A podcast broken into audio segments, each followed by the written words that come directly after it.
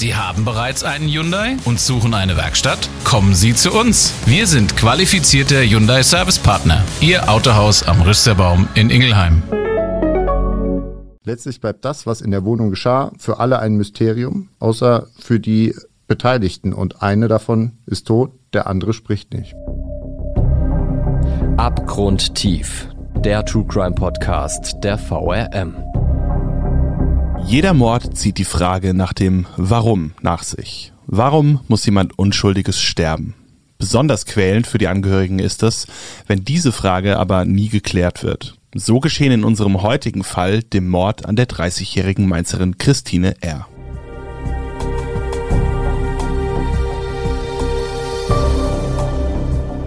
Und damit ein herzliches Willkommen. Ihr seid hier bei Abgrundtief, dem True Crime Podcast der VRM, in dem wir spannende Kriminalfälle aus unserer Region nacherzählen. Denn diese gibt es nicht nur weit weg oder im Fernsehen, nein, auch zwischen Worms und Wetzlar wird entführt, erpresst und ermordet. Und genau darüber spreche ich hier regelmäßig mit unterschiedlichen Gästen. Mein Name ist Thomas Schmidt, ich bin Digitalreporter bei der VRM und an den heutigen Fall kann auch ich mich noch ganz gut erinnern, denn er steht im Zusammenhang mit einer Szenebar, einer Studentenbar in Mainz, in der auch ich zu der Zeit das ein oder andere Mal als Student gewesen bin. Und das hat damals, 2011, schon für Aufregung gesorgt. Das hat echt viele schockiert. Aber um meine persönlichen Erinnerungen soll es heute hier nicht gehen. Ich habe wie immer einen Gast an meiner Seite und das ist heute Nico Steinberg. Schön, dass du mit dabei bist. Hallo Thomas, danke, dass ich dabei sein darf natürlich. Nico, in welcher Position warst du denn 2011 und wie hast du zum ersten Mal von dem Fall erfahren? Tatsächlich war ich damals noch kein Polizeireporter wie heute, wohnte aber auch schon in Mainz und ich muss sagen, der Fall hat schon für enormes Aufsehen gesorgt. Ein außergewöhnlicher Fall bis heute. Beginnen wollen wir unseren Blick auf diesen Fall mit dem Blick auf das Opfer. Ich habe den Namen eben schon genannt. Christine R., 30 Jahre alt, eigentlich aus Kassel, hat aber in Mainz gelebt. Gemeinsam mit ihrem Freund hat sie eine Wohnung in der Landeshauptstadt bewohnt und an jenem schicksalshaften Tag sind die beiden gerade aus dem gemeinsamen Urlaub zurück nach Hause gekommen. Ein Fakt, der für den späteren Verlauf des Abends noch sehr wichtig wird. Christine, das war eine lebenslustige, beliebte junge Frau. Das wird später bei Gericht deutlich. Sie hat das Mainzer Nachtleben genossen Thorsen war Stammgästin in der Bar, die sie auch in der Nacht ihres Todes besucht hat. Auch nach Kassel hatte Christine wohl noch Verbindungen, denn bei der Gerichtsverhandlung sind auch einige Bekannte aus der Stadt im Zuschauerraum, die der Familie beistehen wollen. Die Familie, die nicht genug Kraft aufbringt, um in diesem Prozess als Nebenkläger aufzutreten. Vor allem aber wollen die Bekannten aus Kassel dem Mann ins Gesicht blicken, der Christine getötet haben soll. Und das ist der 32-jährige Jens R. Jens heißt eigentlich anders und wohnt direkt gegenüber der Bar, in der Christine zuletzt lebend gesehen wurde. Da hat es für ihn auch ganz gut gepasst, dort eine Arbeit zu finden. Er war dort sozusagen als Aushilfstürsteher beschäftigt. Dass der schmale, kaltgesichtige Mann, wie er beschrieben wird, zu einem Tötungsdelikt fähig ist, das hat aber niemand ernsthaft geglaubt. Die Betreiber glauben noch an die Unschuld ihres früheren Mitarbeiters, als der schon auf der Anklagebank sitzt. Auch der Barmann sagt aus, dass er sich das nicht vorstellen könne. Jens sei nie aggressiv oder auch nur impulsiv gewesen, so ein eher introvertierter Mensch. Jemand, der, Zitat, die Spielregeln der urbanen Kultur aber nicht verstanden habe, wie ein Aushilfsmitarbeiter sagt. Damit meint er, dass es normalerweise üblich ist, dass man zwar miteinander mal im Bett landen kann, am Morgen danach aber einfach wieder getrennte Wege geht und Jens sei wohl eher so der Klammerer gewesen. Alkoholprobleme, Drogenprobleme und naja, eine richtige Ahnung, wie sein Leben aussehen sollte, hatte er auch nicht. Aber ein Motiv ist das ja noch nicht, Nico. Was hat man sonst noch über Jens gehört? Was war das für ein Typ? Ja, also er stand im Zusammenhang mit dieser Bar, aber auch noch nicht allzu lange. Etwa drei bis vier Wochen vor der Tat soll Jens begonnen haben, in der Bar als Aushilfe zu arbeiten. Er wurde vor allem als Türsteher eingeteilt und er war selbst häufiger auch als Gast in der Bar. So kam es auch, dass er als Türsteher anfing. Er bot spontan seine Hilfe Hilfe an. Vorher hat er in einem Fahrradgeschäft in Gustavsburg gearbeitet. Und die Wege der beiden kreuzen sich in der Tatnacht nicht zum ersten Mal. Christine, ich habe es eben schon erwähnt, die ist als Stammgästin in der Bar bekannt und stürzt sich auch manchmal alleine ins Mainzer Nachtleben. Und das Mainzer Nachtleben ist jetzt nicht unbedingt das schillerndste, also man kannte sie da teilweise. Für ihren 36-jährigen Freund ist das aber kein Problem. Es gehört zu einer Beziehung, dass man auch mal alleine was unternimmt, sagt er und lässt Christine ihren Freiraum. Christine und Jens, auch die kennen sich. In der Nacht zum 19. August 2000 2011, da treffen sie nicht zum ersten Mal aufeinander.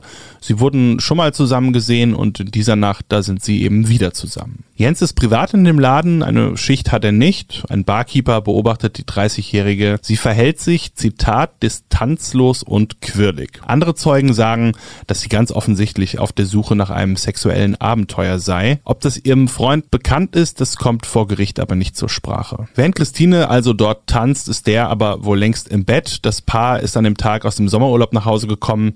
Er hat am Steuer gesessen, ist müde von der langen Fahrt und will sich früh hinlegen. Auf der Tanzfläche hingegen geht es, wir haben es gehört, zu dieser Zeit distanzlos und quirlig zu. Innig knutschen Jens und Christine auf der Tanzfläche. Wie ein Mitarbeiter erzählt, wirkt das so, als sei das auch nicht das erste Mal gewesen, dass die beiden sich geküsst haben. Nico, kannst du uns noch ein bisschen über die Bar selbst erzählen? Wieso sagt man Szenebar dazu und welche Klientel verkehrt dort und wie muss man sich das da im Inneren so vorstellen? Szenebar deshalb, weil sie einfach Charakter hat, schon auch einen besonderen Charme versprüht, zwischen kultig und schmuddelig.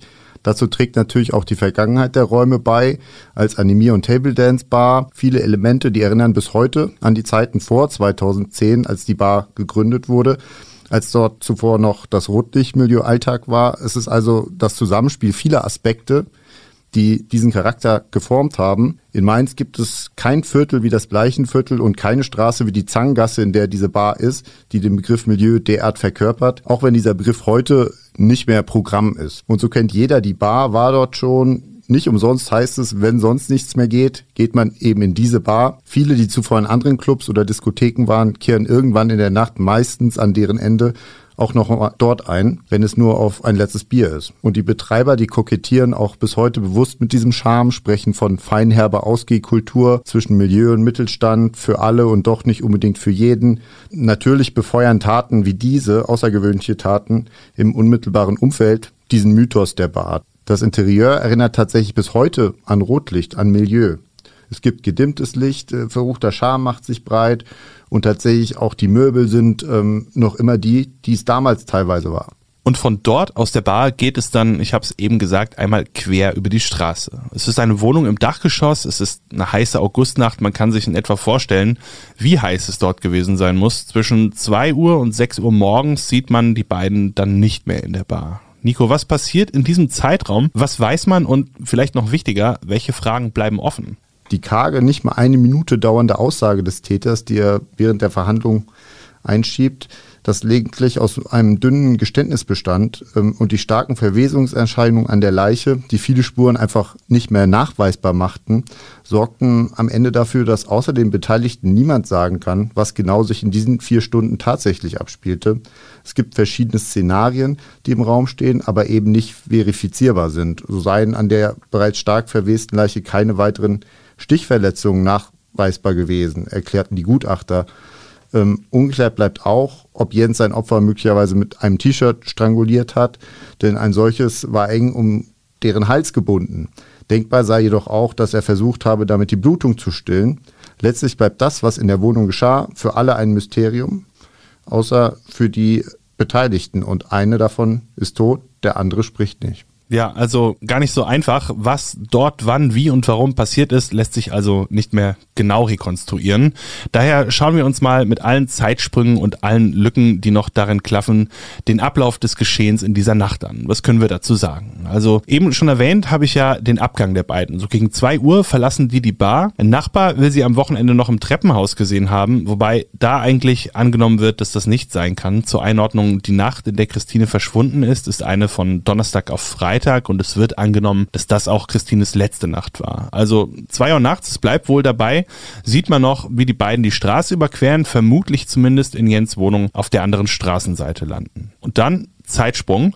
Es ist etwa 6 Uhr morgens und Jens kommt dann zurück in die Bar. Und da hat er, das beschreiben Zeugen, so ein rötliches Gesicht. Es sieht aus, sagt eine Aushilfe in der Bar, als hätte er gerade Sex gehabt. Und damit brüstet sich Jens auch, Zitat, ja, ich habe sie weggebankt, eindeutig eigentlich. Wobei, das kann auch Prallerei sein, falsch verstandenes Männerbild, wer weiß das schon. Klar ist aber, Christine kommt nicht mehr mit in die Bar. Vielleicht schläft sie schon, vielleicht ist sie nach Hause gegangen. Da macht sich dann auch eigentlich niemand Gedanken drum, ist ja auch nicht ungewöhnlich eigentlich. Nico, und wann und wie sieht man Christine dann wieder? Wo taucht sie auf? Man sieht sie genau fünf Nächte später und zwar tot in einer Dachgeschosswohnung im Mehrparteienhaus gegenüber der Bar. Samstags war sie bei der Polizei vermisst gemeldet worden. Und zunächst gibt es zwar die Annahme, dass es sich bei der Frauenleiche um Christine handelt, zweifelsfrei feststellen lässt sich das aber nicht, denn die Leiche ist, wir haben es schon gehört, bereits stark verwest, als die Polizei sie fünf Tage nach dem Verschwinden der Frau findet. Auch ob es vorher zu Sex kam, egal ob äh, einvernehmlich oder strafbar, das lässt sich auch nicht mehr feststellen. Dem voraus ging aber, wie so häufig, eine große Suchaktion. Vor allem via Social Media wird die vermissten Meldung über Christine R. tausendfach geteilt und somit weit verbreitet verbreitet. Gesehen hat oder Hinweise geben kann zunächst niemand. Da sie aber zuletzt mit Jens gesehen wurde, wird natürlich auch seine Adresse gegenüber der Bar interessant für die Polizei und schon als die Beamten sich der Wohnung nähern, steigt ihnen dieser Geruch in die Nase und da ist ihnen auch klar, da stimmt etwas nicht. Es riecht nach Verwesung und deshalb wird auch die Feuerwehr gerufen, die dann den Weg in die Wohnung frei macht, denn es öffnet niemand. Jens scheint da nicht mehr zu Hause zu sein. Das bestätigt sich dann auch, als die Polizisten die Wohnung betreten und es bestätigt sich auch, woher der Verwesungsgeruch stammt. In der überhitzten Dachgeschosswohnung finden sie eine Frauenleiche. Nico, ich habe es eben schon gesagt, identifizieren kann man Christine nicht. Es gibt aber Indizien. Welche denn? Unter anderem wurde bei der Leiche ein Schmuckstück gefunden, das Christine R. zugeordnet werden konnte. Außerdem gab es ja auch Aussagen von Zeugen, die gesehen haben, wie Jens und Christine sich in der Tat nach zunächst innig geküsst und später zusammen die Bar verlassen haben. Diese Schlussfolgerung lag also nahe. Ein vorläufiges Obduktionsergebnis lässt dann auch nicht lange auf sich warten. Die Experten sind sich relativ schnell sicher, dass Christine keines natürlichen Todes gestorben ist. Gewalteinwirkung heißt es zunächst. Genaueres wird dann noch nicht mitgeteilt. Und neben der etwas genauer beschriebenen Todesursache fehlt auch der Mieter der Wohnung, Jens. Der 32-Jährige ist nicht auffindbar. Seit der Tatnacht hat ihn niemand mehr gesehen. Formal verdächtigt wird er erstmal nicht und die Polizei geht davon aus, dass er sich noch in Mainz befindet und sucht dort nach ihm. Das ist noch keine Fahndung, sprechen wollen die Beamten ihn aber natürlich trotzdem, denn zumindest in irgendeinem, wie auch immer gearteten Zusammenhang wird er mit dem Verbrechen ja stehen.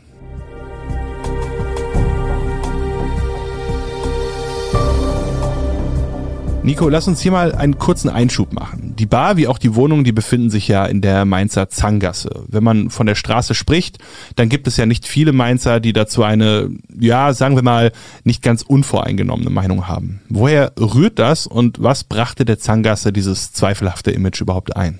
Also das heutige Bleichenviertel hat in der Tat nur noch wenig mit der Situation von früher zu tun, von vor zwei bis drei Jahrzehnten. In den 90er Jahren hatten dort noch Gruppen aus der organisierten Kriminalität das Sagen. Rocker, eine Albanerbande und auch andere mischten fleißig mit. Verschiedene Akteure rangen ganz offen um den Einfluss in der Szene. Da waren etwa die Hells Angels, die vor allem Ende der 90er Jahre dort auftraten und auch offen in Erscheinung traten. Sie gründeten 1999 ein Mainzer Charter, also eine Ortsgruppe und machten sich rund um ihr eigenes Lokal im Bleichenviertel breit. 2002 machten die Behörden das Charter dann dicht. Zwei Jahre später wurden in einem der größten Prozesse gegen die Rockerbande elf Mitglieder vom Landgericht Mainz, unter anderem wegen Drogen. Es ging um insgesamt 99 Straftaten und einige ähm, der Angeklagten gingen für mehrere Jahre in Haft. Zwar gab es in dem Viertel bis in die 2000er hinein noch Rotlichtetablissements, Prostitution und Stripclubs, die ein Erscheinungsbild maßgeblich beeinflussten, insbesondere im Bereich Hintere Bleiche und Zangasse. Doch das Rotlichtmilieu als solches verflüchtigte sich nach dem Schlag gegen die Rocker zusehends. Die Stripclubs schlossen, neue Lokale und Clubs zogen ein. Zudem öffneten viele Ladenlokale. Auch Studenten entdeckten das Viertel für sich. Es entwickelte sich ein multikultureller Kiez. Doch die Behörden haben das Bleichenviertel weiterhin auf dem Schirm. Denn das kriminelle Vakuum, das die Schläge gegen die organisierte Kriminalität schufen, füllt sich wieder. Das ist immer so. Dabei geht es auch um Drogenhandel, den es überall gibt, gerade in Großstädten. Auch Geldwäsche ist ein Thema bis heute. Eine offene Szene, was etwa Drogen angeht, gibt es aber aktuell nicht. Was aber nicht bedeutet, dass es keine Szene gibt. Auch offene Szenen kristallisieren sich immer wieder neu heraus. So etwa 2012 oder auch 2015 nicht umsonst wurde die Grünfläche vor dem alten Stadthaus in der Kaiserstraße direkt an der Zangasse gelegen, zwischenzeitlich Haschwiese genannt. Das ist noch gar nicht so lange her. Immer wenn die Polizei in einem Bereich verstärkt durchgreift in der Folge, kommt es dann zu Verlagerungen. So auch in diesen Fällen, zum Beispiel ins Bleichenviertel. Und hinzu kommt ganz allgemein die Struktur im Bleichenviertel und auch in der Zangasse. Es gibt Viele Shisha-Bars, Wettbüros, Spielotheken, das sind alles Geschäftsfelder ohne große Laufkundschaft, in denen unentdeckt schon das ein oder andere Geschäft abgewickelt werden kann. Deswegen haben die Behörden und die Polizei die Situation durchaus auf dem Schirm. Auch Akteure aus der organisierten Kriminalität sind da bis heute noch aktiv. Deswegen haben die Behörden die Situation durchaus auf dem Schirm. Auch Akteure aus der organisierten Kriminalität sind vereinzelt involviert. Bis heute. Und jetzt einmal weniger emotional betrachtet, lässt sich dieser Eindruck, dieses Image mit Zahlen untermauern? Hat sich die Zangasse statistisch hervorgehoben durch konkrete Straftaten? Also wenn man über Kriminalitätsstatistiken redet für bestimmte Orte, dann muss man bei der Interpretation tatsächlich vorsichtig sein. Denn viele Kontrollen führen erfahrungsgemäß auch dazu, dass mehr Straftaten entdeckt werden. Also kann ein zahlenmäßiger Anstieg am Ende auch als positives Zeichen gesehen werden, weil Dunkelfelder einfach aufgehellt wurden. Aber Fakt ist, das Umfeld um Gleichenviertel, Kaiserstraße und Hauptbahnhof ist insgesamt schon ein ernstzunehmender Bereich für die Polizei, allein wegen seiner zentralen Lage. Mal ein statistisches Beispiel. Zwischen 2015 und 2018 kam es jetzt nur im Bleichtenviertel pro Jahr zu 500 bis 800 Straftaten darunter vor allem Diebstahl, Drogen und Körperverletzungsdelikte. Und nach dem Fund der Leiche ist es aber vielen Menschen auch wichtig, darunter auch die ehemalige Ortsvorsteherin der Altstadt, Ulla Brede Hoffmann, dass das Verbrechen ein ja eher isoliertes Ereignis war, das auch sonst überall hätte stattfinden können. Hat sich die Zangasse verändert? Also ist es da jetzt besser oder sagen wir mal sicherer geworden? Dass eine solch außergewöhnliche Tat wie ein Tötungsdelikt äh, generell unabhängig von einer Örtlichkeit zu betrachten ist, ist eine richtige und wichtige Anmerkung. Denn auch in diesem Fall hat sich ja gezeigt, der Mann hätte auch in einem anderen Bereich der Stadt wohnen können. Für seine Tat war die Lage in der Zangasse nicht ausschlaggebend. Ja, und zwischenzeitlich bestätigt sich dann über eine DNA-Analyse der schreckliche Verdacht, die Tote ist die gesuchte Christine. Und zwischenzeitlich stellt sich auch Jens der Polizei.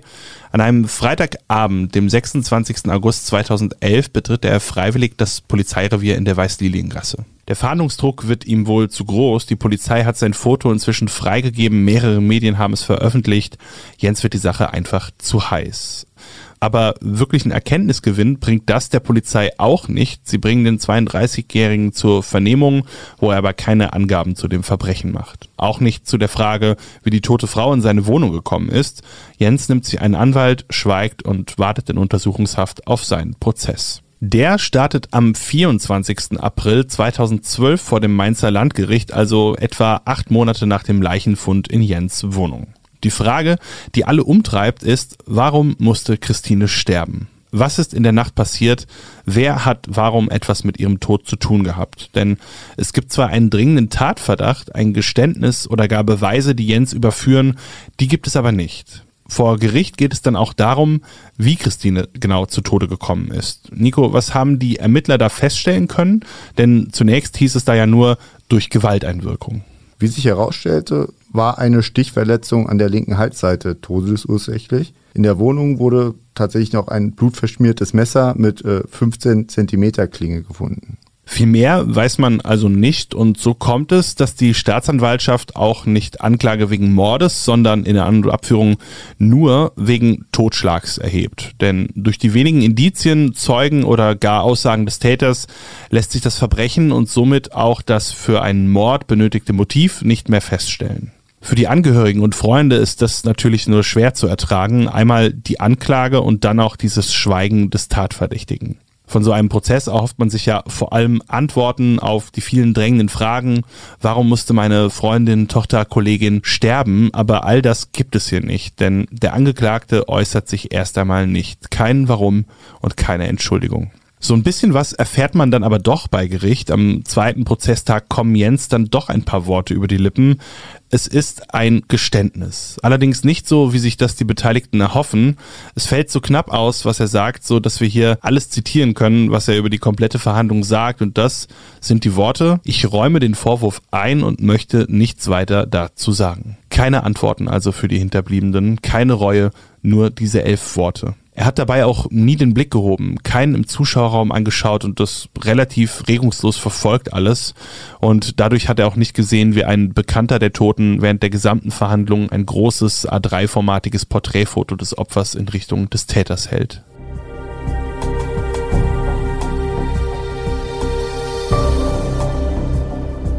Zumindest über die Zeit nach der Tat, in der Jens vorübergehend untergetaucht ist, erfährt man dann aber doch noch etwas. Was denn, Nico? Am Tag nach der Tat, also samstags, soll Jens seinen Dienst als Türsteher in der Bar gegenüber seiner Wohnung ganz normal angetreten haben, als wäre nichts gewesen. Dann taucht er ab, bis er sich am folgenden Freitag schließlich der Polizei stellt. Später bringt ein Zeuge Licht ins Dunkel, bestätigt die ursprüngliche Vermutung der Ermittler, dass Jens sich bei Bekannten versteckt hätte in der Zeit. Er sei am Donnerstag bei ihm vorbeigekommen und habe behauptet, seinen Wohnungsschlüssel verloren zu haben, berichtet ein Zeuge. Er habe ihn dann auf seinem Sofa schlafen lassen, berichtet er weiter. Ihm sei nichts anzumerken gewesen, er war allenfalls etwas übermüdet und fahrig gewirkt. Und dann ergreift Jens sogar noch ein zweites Mal das Wort, nämlich auf die Frage des Richters, warum er sich denn gestellt hat. Es hatte sicherlich damit zu tun, dass irgendwie die Verantwortung übernommen werden muss, sagte er. Andere äußern sich da noch etwas ausführlicher, etwa ein Polizist, der am Tatort war und es war ein schreckliches Bild, was ich ihm da dargeboten hat. Überall seien Blutspuren gewesen, quasi die ganze Wohnung voll davon. Das meiste Blut aber war dann bei der Leiche, die nackt zugedeckt auf einem Klappbett lag, auf einer mit Blut getränkten Matratze. Auf einem Tisch hat man dann auch die Tatwaffe gefunden oder zumindest nimmt man an, dass sie es war, ein blutiges Küchenmesser mit einer 15 Zentimeter langen Klinge. Jetzt gibt es also ein Geständnis, es gibt Täter, es gibt Opfer, Tatwaffe. Wie geht es dann vor Gericht weiter? Was lässt sich da jetzt noch klären? Also auch der Drogenkonsum spielt eine zentrale Rolle. Die Frage, inwiefern der Mann schuldfähig war überhaupt. Eine zentrale Frage, die sich die Kammer stellte. Stand Jens derart stark unter Drogeneinfluss, dass womöglich eine verminderte Schuldfähigkeit vorlag? Ein psychiatrischer Sachverständiger schloss dies aus. Zwar habe Jens wohl regelmäßig Alkohol, Cannabis und Amphetamin konsumiert, eine Abhängigkeit sei jedoch nicht zu erkennen. Zwar bestätigten Zeugen auch den Konsum von Alkohol und Drogen am Tatabend. Allerdings seien keine nennenswerten Ausfallerscheinungen erkennbar gewesen, als er gegen zwei Uhr mit Christine die Bar verließ. Vier Stunden später tauchte er wieder in der Bar auf, habe auch zu diesem Zeitpunkt keineswegs weggetreten gewirkt. Dass Drogen und Alkohol im Spiel waren, sei eindeutig, sagt auch der Sachverständige vor Gericht. Die Auswirkungen auf seine psychische Verfassung hätten jedoch nicht gravierend gewesen sein können. Und auch ein Toxikologe bestätigt, nach der Analyse von Haar- und Urinproben, ein Konsum könne nicht ausgeschlossen werden, nennenswerte Spuren hätten sich aber nicht nachweisen lassen. So lässt sich der Drogenkonsum in der Tatnacht zwar nicht ausschließen, aber so viel ist klar, große Auswirkungen scheint das jedenfalls nicht gehabt zu haben. Jedenfalls keine, die vor Gericht irgendetwas an der Tat oder an der Schuldfähigkeit ändern würden. Es tritt dann auch noch ein Zeuge auf, dem sich Jens in der U-Haft anvertraut haben soll. Also, naja, seine Aussage wird verlesen zumindest. Mehrfach lädt das Gericht den Mann vor, der kommt aber nie, denn der zwischenzeitlich freigelassene Mann sitzt zu dem Zeitpunkt der Verhandlung selbst schon wieder im Knast. Nico, was hat er denn gesagt oder vielmehr sagen lassen? Jetzt soll während der U-Haft erzählt haben, dass er eine Frau kennengelernt habe und mit ihr zwei Tage im Drogen- und Alkoholrausch verbracht habe. Abends seien sie in seiner Wohnung gelandet. Sie hätten auch Speed genommen Morgens sei er dann wach geworden und die Frau habe tot neben ihm im Bett gelegen. Überall sei Blut gewesen.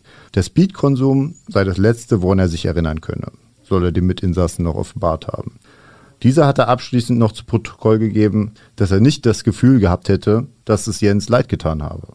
Und so kommt der Prozess dann nach vier Verhandlungstagen im Mai 2012 auch schon zu seinem Ende. Klar, viel gibt es ja dann auch nicht mehr zu besprechen. Die drängenden Fragen, warum musste Christine sterben, wie musste sie sterben, die können aber alle nicht beantwortet werden. Nur zwei Menschen könnten das tun. Der eine Mensch, der kann nicht mehr reden und der andere, der will es anscheinend nicht. Am Ende stehen acht Jahre Haft für Jens fest. Das Gericht verurteilt ihn wegen Totschlags. Ein Mord sei ihm, Zitat, nicht mal ansatzweise nachzuweisen. Denn auch wenn es eigentlich komplett klar scheint, ein Mann bringt eine Frau mit einem Messerstich um, klar ist er ein Mörder, so einfach ist es aber leider nicht in der Rechtsprechung. Hier wird es richtig juristisch. Für Mord müssen zusätzliche Merkmale erfüllt sein. Das kann dann Mordlust, Befriedigung des Geschlechtstriebs, wie es heißt, Habgier oder können sogenannte niedere Beweggründe sein. Rache würde zum Beispiel dazu zählen. Das lässt sich Jens aber alles nicht nachweisen. Was auch noch in die Kategorie Mord fallen würde, also weiterhin im juristischen Sinne, das wären eine grausame Vorgehensweise bei der Tötung, wenn man sein Opfer quält oder, so ist es geschrieben, gemeingefährliche Mittel einsetzt und darunter würde dann zum Beispiel der Einsatz von Sprengstoff fallen. Auch diese Kriterien treffen aber nicht zu, wobei, ob er wirklich nur einmal in den Hals zugestochen hat, das hat sich ja nicht mehr feststellen lassen, etwa ob da noch weitere Stichwunden sind, daher keine Chance für ein härteres Urteil. Gleiches gilt auch für ein Sexualdelikt, auch das lässt sich ja, wie gesagt, nicht mehr untersuchen oder zumindest nicht mehr nachweisen. So bleibt es bei diesem wohl einen Stich, der die Kopfschlagader getroffen hat und Christine damit das Leben kostete. Es wurden dann aber auch noch berichtet, das hast du schon gesagt, dass sie ein T-Shirt um den Hals gebunden war. Auch dessen Rolle bleibt unklar. Für das Gericht gibt es da zwei Möglichkeiten. Entweder er hat versucht, sie damit zu strangulieren oder er wollte die Blutung stoppen, aber Jens äußert sich da ja nicht zu. Und Nico, wie fällt dann am Ende das Strafmaß für Jens aus? Ja, wie, wie schon auch erwähnt, acht Jahre Haft wegen Totschlags. So lautete das Urteil. Und waren beide Seiten okay damit oder gab es da noch Diskussionen drum? Also mit dem Strafmaß lagen die Richter letztlich genau in der Mitte dessen, was Staatsanwaltschaft und Verteidigung gefordert hatten. Sie hatten für neun beziehungsweise sieben Jahre plädiert und beide Seiten akzeptierten den Schuldspruch, verzichteten also auf das Rechtsmittel der Revision und damit war das Urteil rechtskräftig. Und so endet unser heutiger Fall. Richtig unbefriedigend, denn den Tathergang und die, wenn es sie denn gibt, wahren Gründe für die Tat, die werden wir und alle anderen wohl nie erfahren. Zurück bleibt, und das ist vor allem für die Angehörigen natürlich schrecklich, sehr, sehr viel Ungewissheit. Nico, vielen Dank, dass du mir heute von diesem Fall erzählt hast. Gerne, ich habe zu danken. Und vielen Dank an euch, unsere HörerInnen, dass ihr wieder mit dabei wart. Abonniert den Podcast, um keine Folge mehr zu verpassen. Und damit sage ich Tschüss, bis zum nächsten Mal und passt auf euch auf.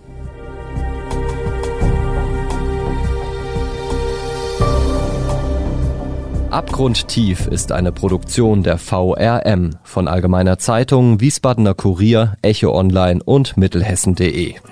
Redaktion Katharina Petermeier und Thomas Schmidt. Produktion Mike Dornhöfer.